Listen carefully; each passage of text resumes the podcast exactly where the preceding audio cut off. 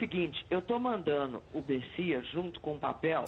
Papo de política. Quem manda sou eu. Eu tenho poder de veto ou você é um presente de banana agora? O namoro com leva mais tempo acaba terminando num casamento sólido. Pessoal da técnica, vamos corrigir o problema do som. Então não é porque eu estou no meio de laranjas podres que eu me contaminei. Glória a Deus! Tchau. Tchau, querida. Papo de política.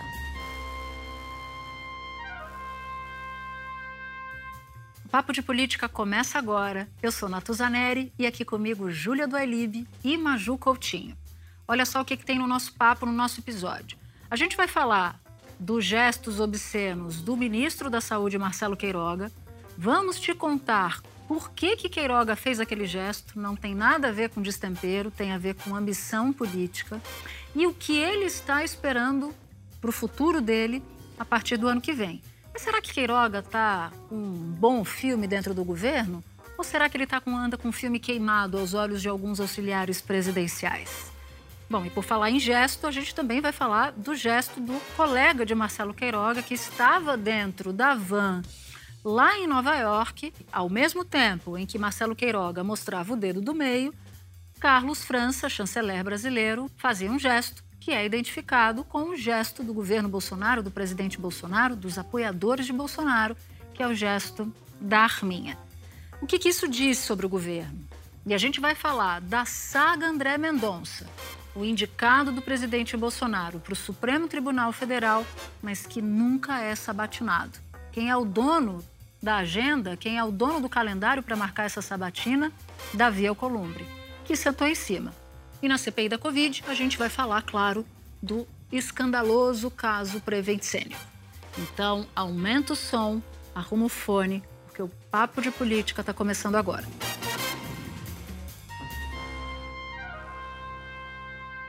Eu quero começar nosso papo falando de uma cena que, para mim, é uma cena emblemática que aconteceu nessa semana.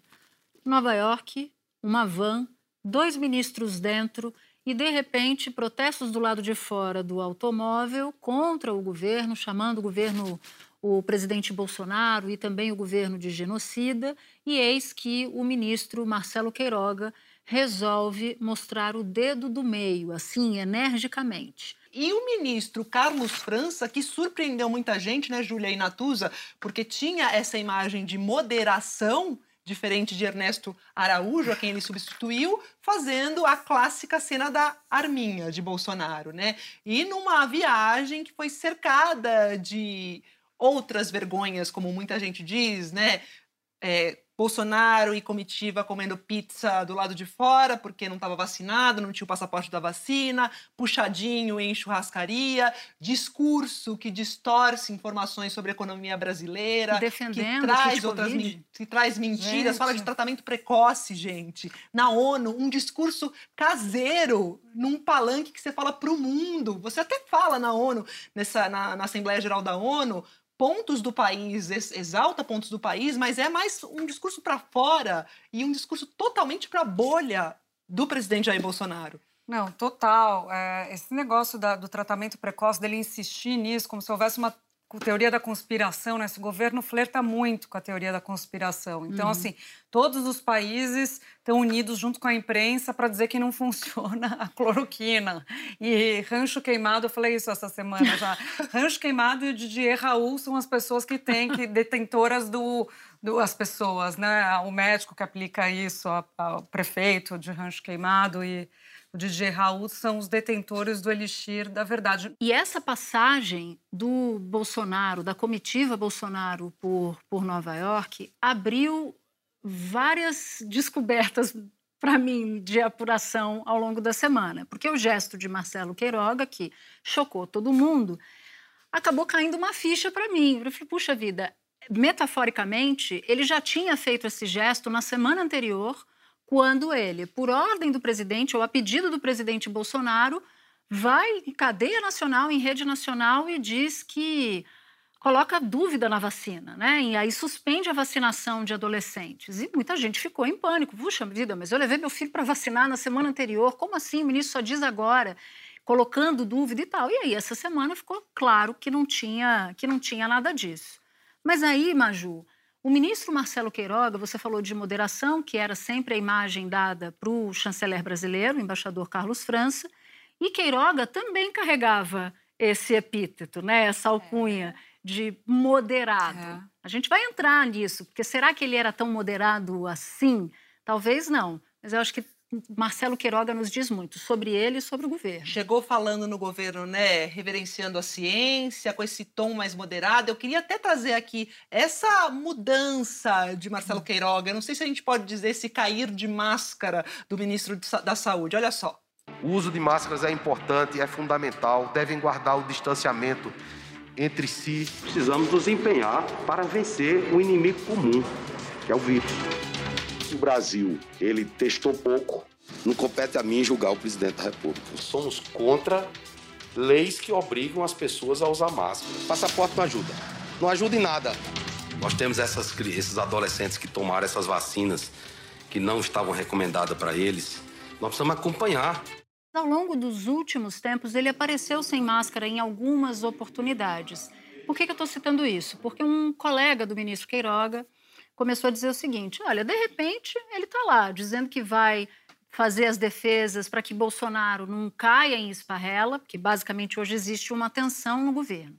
A gente falava muito antes né, de alas do governo, falava-se em ala militar, em, em ala ideológica.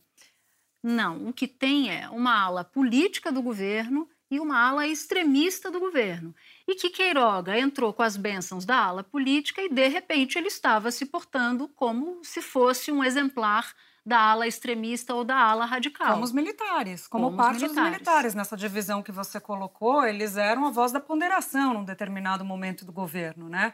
E aí eles deixam de ser e passam os militares da reserva, sempre bom fazer essa ponderação, né? Verdade. Da reserva que estão lá, e eles passam a, a compor esse grupo dos ideológicos. O que, que acontece? Poder, eu né, ouço que gente? Queiroga quer uma base para chamar de sua. Eu Não, já ouvi sem isso. dúvida. E uma É. base radical. Sem dúvida.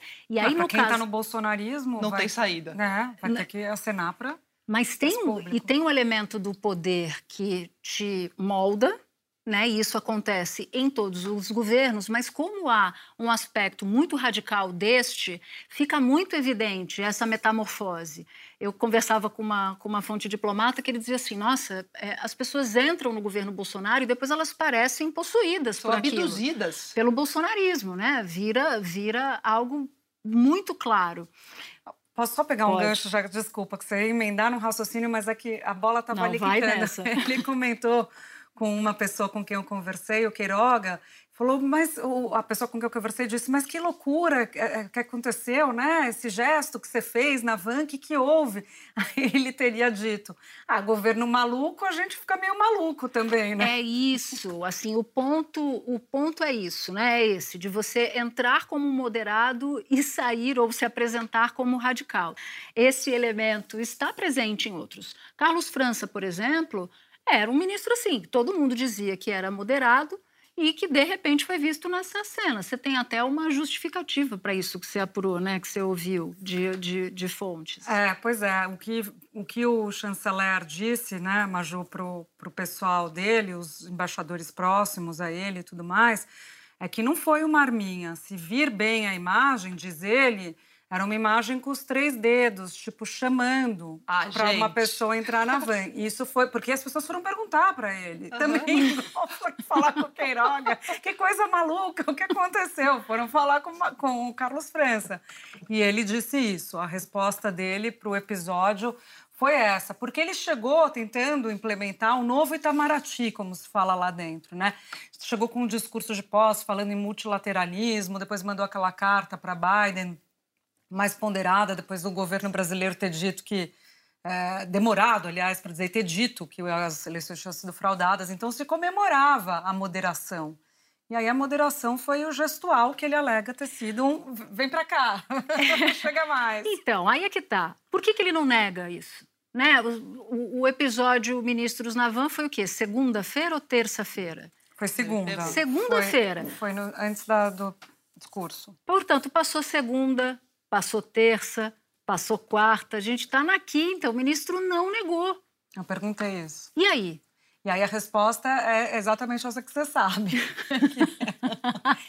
Ele não nega porque para dentro, para o presidente, para o pessoal do entorno do presidente, pega bem. E ele negar, vai parecer que ele está dizendo que aquilo que eles fazem não é bom. Discordo. Então ele prefere, se for verdade essa teoria de que essa argumentação de que não era a Armin, ele prefere ficar com a pecha dentro do Itamaraty e a opinião pública no geral de que ele fez uma arminha a descontentar o, o presidente e os seus aliados. É, eu me lembro que era, chamavam isso de prosopopeia flácida para acalentar bovino. Nossa, Vulgo, que é, conversa mole para boi dormir, né? Porque não, tinha esquecido dessa. porque não rola essa. Você pode, se você não quiser dizer publicamente, você liga para um amigo, um ministro e fala, olha, acho que estão lendo errado, eu não estava fazendo arminha. Essa versão só começou a circular na quinta-feira, quando a gente do se encontra. furdunço todo, né? Agora, a gente falando sobre Queiroga com essa postura, e a gente tem que lembrar também, Natuzo, que a gente conversava na nossa reunião de pauta, que a gente tem reunião de pauta,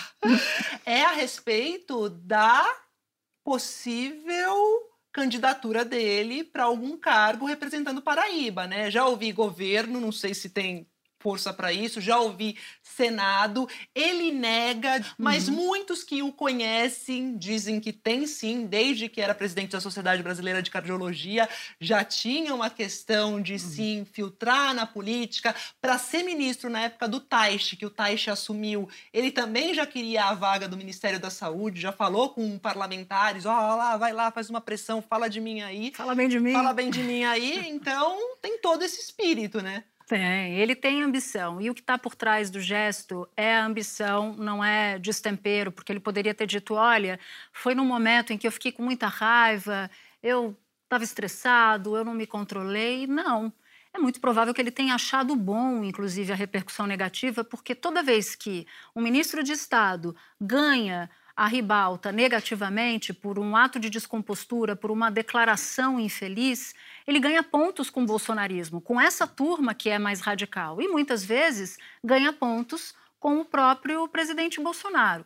Só que Queiroga pode ter se dado muito mal. Nesse propósito de ser candidato, mas também para o público interno, porque ele está incomodando muita gente. Olha só um diálogo com, com um integrante do governo.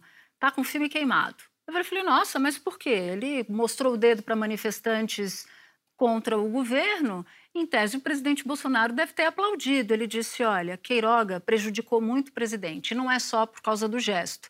É por causa do gesto, por causa do anúncio da suspensão da vacina para adolescentes. Nos últimos 10 dias, disse essa fonte, ele se deu muito mal.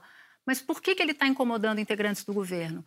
Porque eles acham, nessa tensão entre políticos e radicais, que Bolsonaro acaba sempre ficando com o lado ra mais radical ou com os É. conselhos mais radicais, dos chamados pitbulls, quando não tem ninguém da política dizendo, presidente, não faça isso. É. É isso. Porque os caras vão lá, tem o maior trabalhão, conversam com o presidente, falam, presidente não pode fazer isso, tem que ser assim. Bula com isso não.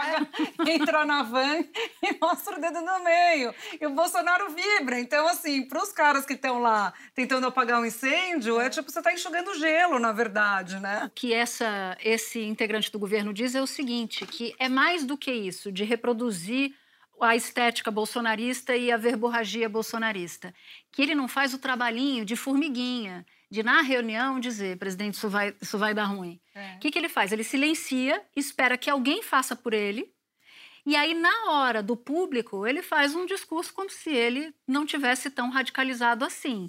E aí, essa fonte disse o seguinte: ele não vai moldando o presidente. Não adianta fazer um bom trabalho para fora e não gastar cinco minutos do seu dia para convencer o presidente da República. Chegou a hora dele. Chegou a hora dele e fica no ar. Eu falei, não, mas ele corre o risco de cair? Não, ele não corre, ele não é ruim, ele não é um mau ministro, ele só não faz o trabalho de convencimento do presidente. Mas Natuza e Júlia, quem faz? Quem molda Bolsonaro? Não, molda nesse Bolsonaro? caso, me parece que é um- uma estratégia de sobrevivência, que por aí esse ministro é ruim essa estratégia, mas para o Queiroga tá tudo ótimo. O presidente mandou suspender a vacinação dos adolescentes, ele foi lá e suspendeu. O presidente disse que não mandou, só sugeriu. Isso. Mas Então, aí tem um- um- é. uma coisa que me intriga nessa história. Uns 10 dias atrás, salvo engano, saiu, surgiu um boato de que Queiroga havia deixado o Ministério da Saúde. Rapidamente, esse boato foi desmentido. O problema é que não foi, o boato não surgiu a partir de uma sinalização do Queiroga de que poderia sair. O boato surgiu a partir da sinalização de alguém do governo, não do Ministério da Saúde, que ele poderia ser demitido. E que Queiroga ficou tão desesperado de ser ex-ministro que ele virou e falou: peraí, eu tiro a máscara agora, eu e boto o dedo do meio. e ponho e colo... Exato. E o medo de ser, se tornar ex-ministro e comprometer o propósito dele de candidatura, acabou fazendo com que ele tentasse agradar o chefe de maneira tão brutal que ele acaba terminando a semana com o dedo em riste. E tem um erro de cálculo aí também para a candidatura dele, né? Quando ele faz isso pensando numa base, em agradar a base bolsonarista, em ter uma repercussão nas redes por causa de uma candidatura, ele vai disputar ou o governo do estado, como a Maju falou, ou o Senado. São duas candidaturas majoritárias, governo do estado e Senado. Ele precisa de conquistar o outro lado Exato. também. Num estado em que a esquerda está forte, Paraíba. Eu conversando com um político de lá, exatamente para entender esses movimentos do Queiroga, dizia que Lula está forte lá, está acima da média e que Bolsonaro está abaixo da média nacional De em termos de aprovação. intenção de voto. Intenção de voto mesmo. Então, assim, fica complicado para ele fazer uma sinalização muito específica de alguém que quer concorrer, de repente, para o Senado, né? Agora, ele sempre foi político, né? Ele, Sempre. ele- o fato dele ter, e essa fonte me lembrava, o fato dele ter sido eleito presidente da Sociedade de É Cardiologia já mostra alguém que faz política, convive com gabinete, batia na porta dos, dos políticos para conseguir né, coisas para categoria e tudo mais. E ele tenta vender o discurso que não, sempre foi mais médico do que político, mas não é isso mesmo, como você falou, tendo em vista que ele foi presidente da Sociedade Brasileira de Cardiologia, já fazendo, costurando o esquema político também. Para a gente en- encerrar esse tópico Vanda, Vanda Vergonha, é o caso do, do embaixador França, que de, que maneira, de alguma maneira encontra também o Queiroga, que é o alerta de que todo mundo tem futuro. Cuidado com o que você faz no presente. No caso do embaixador França, do chanceler França, a cena da arminha, intencional ou não, no lugar onde ele estava, que era Nova York, tem um peso simbólico muito grande. Que escultura está na frente do prédio da ONU? É uma arma com um cano no nó. É, e não, e, e você entra lá na sede da ONU, né, que tem as obras de Portinari, que tem de um lado aquela obra da guerra, que você entra nesse espírito belicoso, do outro na saída a obra da paz, né?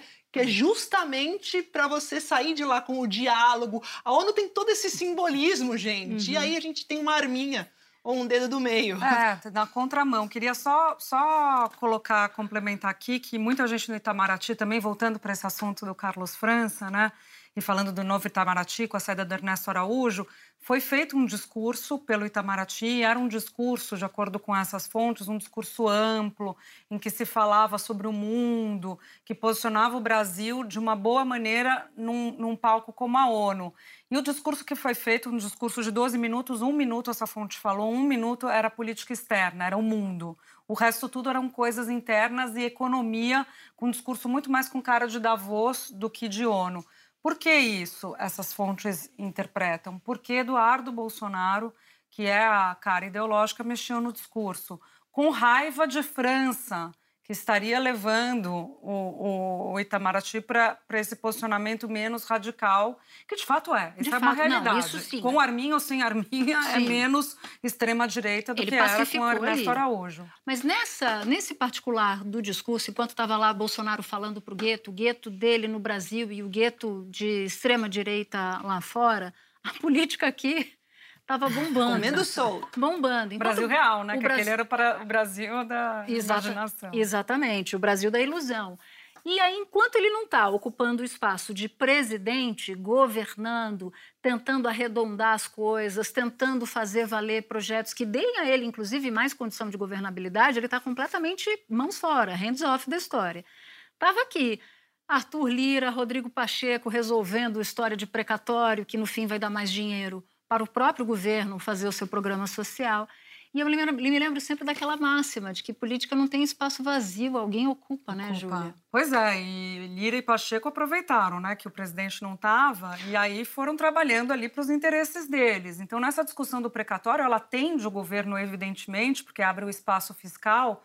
Não se sabe ainda qual vai ser a saída, mas todas as saídas abrem um espaço no teto, que a questão não é ter o dinheiro. O dinheiro vai ser o IOF esse ano, é, dividendos, a cobrança do, do, imposto de renda sobre dividendos no ano que vem. A questão, se passar, né? A reforma é. do imposto de renda. Mas a questão é ter o espaço no teto de gastos, você conseguir gastar mais.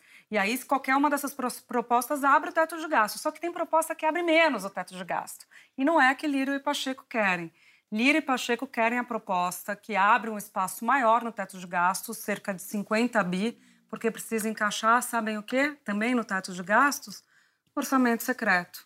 Ou seja, tem uma pressão do governo para ter um, uma política social que renda dividendos eleitorais para o presidente da República, mas tem uma pressão da política para que eles também possam, a partir de emendas, usar o orçamento a seu favor, de olho nas Exato, mesmas coisas. Natuza, porque tem propostas e propostas. Você pode abrir um pouquinho o espaço no teto, ou você pode abrir um pocão o espaço no teto. Por que, que eles não querem abrir só o valor do Auxílio Brasil? Que dá ali para incrementar o Auxílio Brasil de 14 para 17 milhões, de 34 bi, 33 bi para 50 bi. Não, eles querem mais do que isso, porque eles querem encaixar o, o que é bom para eles também.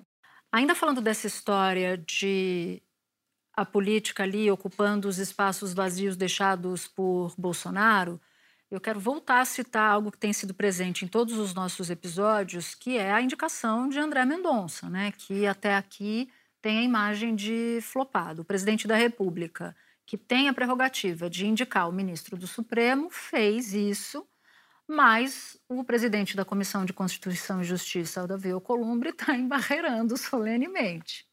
E essa semana ainda teve mais um episódio. Teve na semana passada e nesse de novo, que foi o senador Alessandro Vieira cobrando Davi Alcolumbre. E Davi Alcolumbre deu uma estocada no Alessandro Vieira. Não há como não repetir nos termos que lhe fiz a pergunta na sessão passada. O senhor tem condição de apontar um único motivo republicano para não fazer o agendamento de uma sabatina, senhor? Senador Alessandro, depois que Vossa Excelência se lançou candidato a presidente da República, Vossa Excelência começou com essas frases de efeito. Não, não, eu estou lhe cobrando como lhe cobro, não é de hoje. Então, pela primeira vez na semana passada, o Davi Alcolumbre tinha dito: tá registrado, tá anotado. Tá anotado, é, ele respondeu. Nesse, ele já deu uma estocada no Alessandro Vieira. Mas o que, que eu apurei dessa história? Que André Mendonça ainda está em baixa, mas que Davi Alcolumbre vai tirar uns dias, ele não, não vai passar pelo Senado pelos próximos dias, vai ficar pelo menos uma semana fora, salvo engano, no Estado, mas não estará em Brasília, esse é o fato, e que poderia haver uma alternativa Gente, a Júlia está abrindo uma. Deixa isso no, no podcast, tá? A Júlia está abrindo. Ela está achando que ela consegue abrir uma bala na gravação do podcast sem ninguém ouvir. E eu tô com a bala na boca. E ela fica com uma cara olhando para mim, ouvinte. Ela fica olhando para mim como se estivesse prestando atenção no que eu tô dizendo, mas na verdade ela está abrindo a bala sem tipo que ninguém. achando que ninguém. Sabe quando você vai no cinema e vai pegar pipoca? ninguém vai ouvir.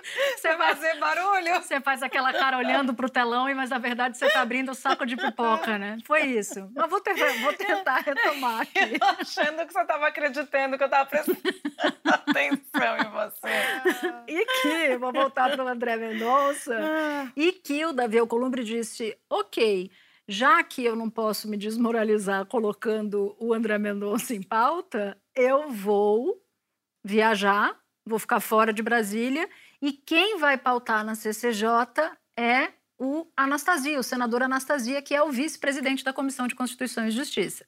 E que isso poderia ocorrer na semana do dia 4 de outubro. Mas, eu não sei você, Júlia, o, o ministro, ex-ministro André Mendonça, que é indicado para o Supremo, a situação dele não está parecendo fácil lá, não. É, teve, o, teve um mandado de segurança que foi impetrado pelo Alessandro Vieira e o Jorge Cajuru, e aí eu estava conversando com ministros do STF para entender um pouco, porque caiu com o Lewandowski. Esse o mandado Lewandowski, de segurança era para obrigar o, o, o Davi Alcolumbre a pautar. Aí o Lewandowski, exato, pede explicações, né? O que está acontecendo. Então eu fui falar com os ministros para entender se Aquela o Lewandowski... conversa do Tiririca, qual é, qual foi, por que que tu tá nessa, né? Exato. E aí, uma interpretação que eu vi de um ministro que eu achei interessante, ele falou, olha, foi um tiro no pé do Alessandro Vieira e do Cajurus. Eles queriam forçar é, a, a, a data, né, que, que ele pautasse, forçar o Columbre a pautar, eles erraram, porque agora o Lewandowski deu o que o Alcolumbre queria, que era o tempo para fazer o. André Mendonça derreter. O objetivo do Alcolumbre é esse, derreter a ponto de ele colocar para votar e o cara ser derrotado, ou ele ficar constrangido e pedir para sair, ou o terceiro cenário, que é o mais improvável, o Bolsonaro retirar. Então ele disse: são 10 dias para o Alcolumbre responder esse pedido de explicações do Lewandowski, então ele está achando ótimo, vai ficar lá no Amapá, quando quiser, tal, Anastasia toca, porque não precisa responder agora. Depois tem a Procuradoria da, República, que também tem que se manifestar. Então, com isso, vai ganhando tempo. E esse ministro acha que só esse processo do mandado de segurança pode ir até novembro, e aí, ficando em novembro, você já fica para o ano que vem, né? Não, e agora me caiu uma ficha aqui. Essa história que me falaram de que, bom, o Davi vai viajar e o Anastasia pode pautar, talvez seja um jogo do próprio Davi Alcolumbre para empurrar para o Anastasia. O que é a pauta? O discurso. Não, eu tô fora, é o Anastasia. Mas se não tiver apoio lá dentro, porque o Davi Alcolumbre não é exército de um homem só, certo? Uhum. Ele faz isso e segura porque ele tem apoio de outros tantos. Uhum. E quem não quer o nome de André Mendonça é o Centrão. O Centrão quer porque quer Augusto Aras, porque acha que Augusto Aras vai ser um chapa no Supremo Tribunal Federal. E eles não têm a mesma segurança com, com o André Mendonça.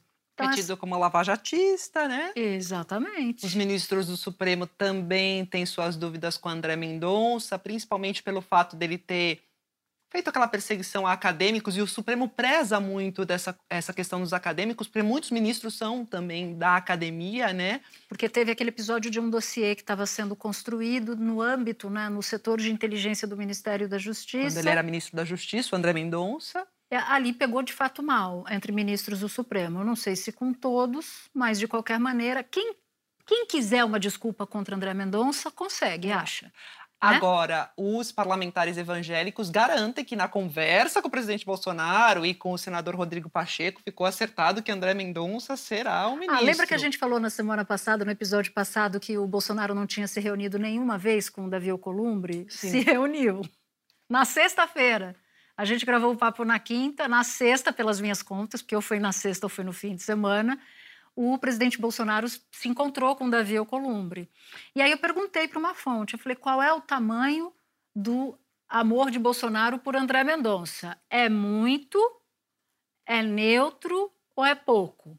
Aí a fonte respondeu, muito. E depois mandou outro zap, pouco, muito pouco.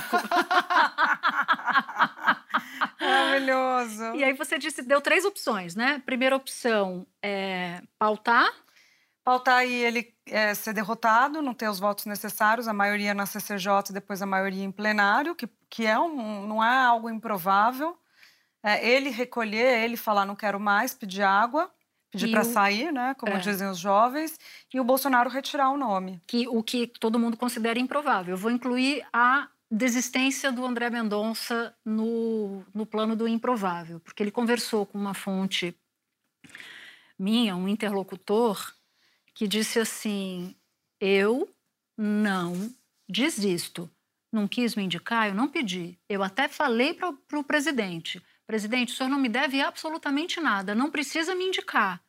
E aí ele disse: não, eu vou te indicar. Ele não me indicou?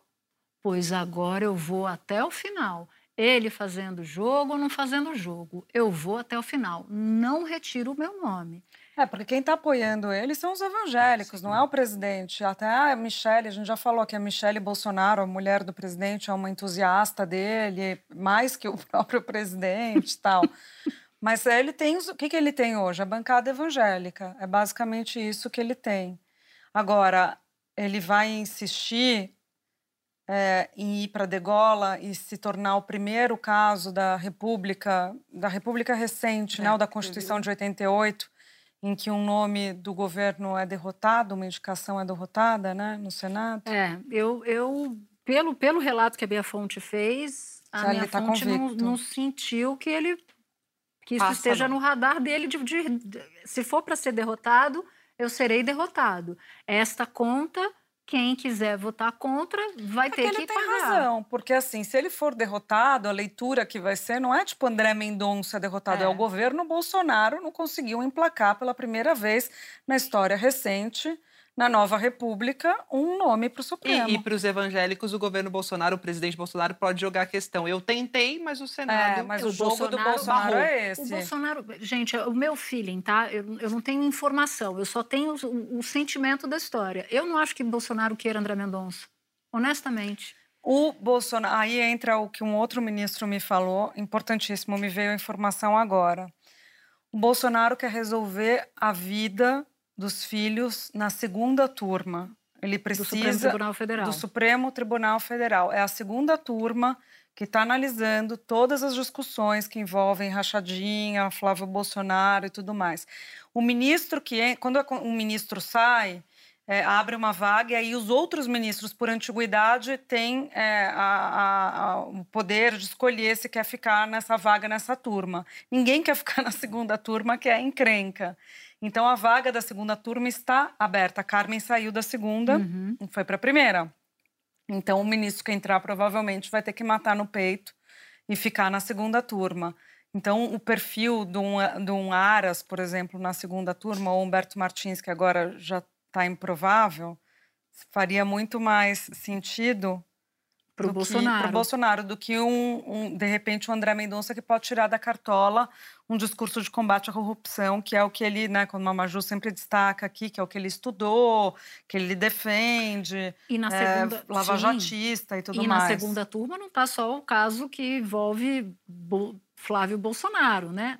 Todos os casos de Lava Jato que têm segunda os turma. políticos no alvo estão na segunda turma. E é exatamente por isso que se tem tanta vontade assim de emplacar Augusto Aras, porque eles acham que Augusto Aras mata no peito e que André Mendonça não. Mas eu queria passar, pulando de Comissão de Constituição e Justiça para a CPI, essa semana teve um dos, dos depoimentos, aliás, um depoimento de um dos casos, para mim, que é o mais estarrecedor de todos da CPI, Ah, que é o caso Prevent Prevent Senior. E aí, Júlia, acho que vale a pena dar uma pincelada, né, Maju, nesse, nesse caso. Quer, quer fazer a pincelada você? Vamos lá, é a Prevent Senior, né, que acabou testando cloroquina em pacientes. Em é massa. em massa, né? Em pacientes idosos, que é o foco dessa empresa, né? E, e também a questão dos registros, né? De nos, nos atestados de óbito não ter o registro da morte por Covid, como a gente viu que a revista Piauí eh, mostrou na reportagem, a Globo também confirmou a respeito do Dr. Anthony Hong, que era um entusiasta, um negacionista, que Entusiasta do, do, do- do tratamento chamado tratamento precoce. precoce e acabou morrendo de Covid em No janeiro hospital da Prevent no Senior. hospital da Prevent Senior e isso não foi divulgado no Não, atestado. tudo errado. E, e fez uma terapia que não tinha autorização, a ozonoterapia. Ozo, é, é, Ozonioterapia. ozonioterapia, que não tinha, ah, não tinha autorização O para fazer. Conselho Federal de Medicina proíbe esse tipo de. de- quer dizer, o É uma- ele veda e só autoriza em alguns casos muito particulares, mas dentro de um estudo, dentro de uma pesquisa. Claro, e não tinha pesquisa. Não. E a própria pesquisa que eles falaram que era pesquisa, não era pesquisa, né? A gente já, já falou. é, a pesquisa era um- um- uma tabela de, sei lá, uma planilha que eles tinham, que eles acompanhavam a situação de saúde, não tinha duplo cego. Não, tinha, não era um estudo randomizado, não era nada aquilo. E durante 515 dias, as pessoas acharam, porque o presidente tweetou, que tinha um estudo sério que dizia que a cloroquina Funcionava. tinha, funcionava. E os caras ficaram quietos. E aí, depois que estoura isso, que vem Ministério Público, que vem CPI, vem o fundador da empresa dar uma entrevista para o jornal Folha de São Paulo e falou: não, mas não é um estudo. Então, por que você não falou quando o presidente disse que não era um estudo? E era, tem áudio. Por que, que você não disse não é um estudo, gente? Pera, pera, pera, não é um estudo. Por que, que você deixou durante 515 dias as pessoas que seguem o presidente acreditarem que aquilo funcionava? Sim. E por que, que vocês conseguiram, continuaram distribuindo kit Covid? Ah, não é um kit Covid? Não é um kit Covid. Tem uma gravação Tem de uma funcionária da rede Prevent Senior dizendo: "Es- organizamos os kits aqui, Claro. padronizamos. Aí eles falam que tinha outros remédios, ah, tinha vitamina, tinha zinco. Era o kit para combater a Covid. Eles tinham um modelo de negócios que, na hora que chega a pandemia, afeta eles em cheio, que era um foco nas pessoas mais velhas, que são as que sofrem mais, que demandam mais cuidado no hospital. Eles, e isso ficou explícito no depoimento do Batista Júnior na CPI, eles iam quebrar se não chegasse logo, se não tivesse um tratamento Um e tudo mais, remédio. um remédio. Então, eles foram sem saber se podia, sem autorização, com a ciência cada vez mais falando que não dava, eles foram testando e foram fazendo as pessoas de cobaia, é isso que os documentos mostram. E a situação deles vai ficar muito difícil. Pode ser que não fique difícil amanhã dobrando a esquina, mas a situação dos executivos da Prevent Senior, do ponto de vista judicial, não parece ser um caminho fácil, não, Júlia. Não, sem dúvida, concordo com você. Eu já queria passar para a nossa trilha da semana. Por quê? Porque todo mundo viu, rolou ali o ministro Wagner do Rosário da CGU, que estava depondo na comissão parlamentar de inquérito e chamou a senadora Simone Tebet de descontrolada e falou para ela ler tudo de novo, como quem diz: você não entende de nada, tem que ler tudo. Então eu queria fazer uma trilha feminina que fizessem alusão, uma trilha que fizesse alusão a este evento de Simone Tebet com o ministro Wagner do Rosário. Ah, Como eu já sei qual é a trilha de Júlia do I Live, eu vou passar primeiro para você, porque Então, a dela comigo, gente. Olha, eu vou de Elza Soares, que tem uma canção que chama Maria da Vila Matilde. Eu sou Maria e eu sou da Vila Matilde. Eu Ah, cresci na Vila Matilde. Boa, lugar de fala. Mas ela diz assim, ó, você vai se arrepender de levantar a mão pra mim? A gente pode pôr, você vai se arrepender de levantar a voz pra mim. Muito Maravilhoso, bom. muito bom. Muito bom. E você, você quer É, já? vai ser uma surpresa para Vai vocês ser uma duas? surpresa. Vocês vão fazer cara não, de pra surpresa? gente não. Vai ser uma surpresa para os nossos assinantes e nossas assinantes, porque a Júlia vai cantar. Valesca Popozuda. tá pra nascer o homem que vai mandar em mim. Tá, pra nascer o homem que, vai me esculachar. Me esculachar, eu achei que era esculhambar. É que esculachar é, um, é uma palavra carioca, né? É. Você usa-se muito no Rio. A gente fala esculhambar, mas a aqui gente em fala São Paulo, esculhambar. né? Bom, eu queria falar disso também. E a minha é uma trilha que, na verdade, não é minha, é do senador Otto Alencar, porque nessa, quando os senadores estavam comentando esse, esse episódio do ministro chamar a senadora Simone Tebet de descontrolada, ele citou o Gilberto Gil. E aí ele citou uma música brilhante do Gilberto Gil, que é Super-Homem. Ele diz assim: Um dia vivi a ilusão de que ser homem bastaria, que o mundo masculino tudo me daria. E aí segue. E aí segue diz assim: Quem dera pudesse todo homem compreender, ó mãe, quem dera. O Gilberto Gil, espetacular, ele cria esse alter ego de um, de um super-homem que entende o feminino e ele só vira super, só deixa de ser homem e vira super por causa do feminino. Então, para mim, essa música que o senador Otto Alencar falou, citou na CPI, disse tudo. O nosso tempo acabou, mas a gente tem um encontro marcado aqui na semana que vem, na próxima quinta-feira. Júlia Maju, um beijo para vocês. Beijo. Até a próxima. Tchau, tchau.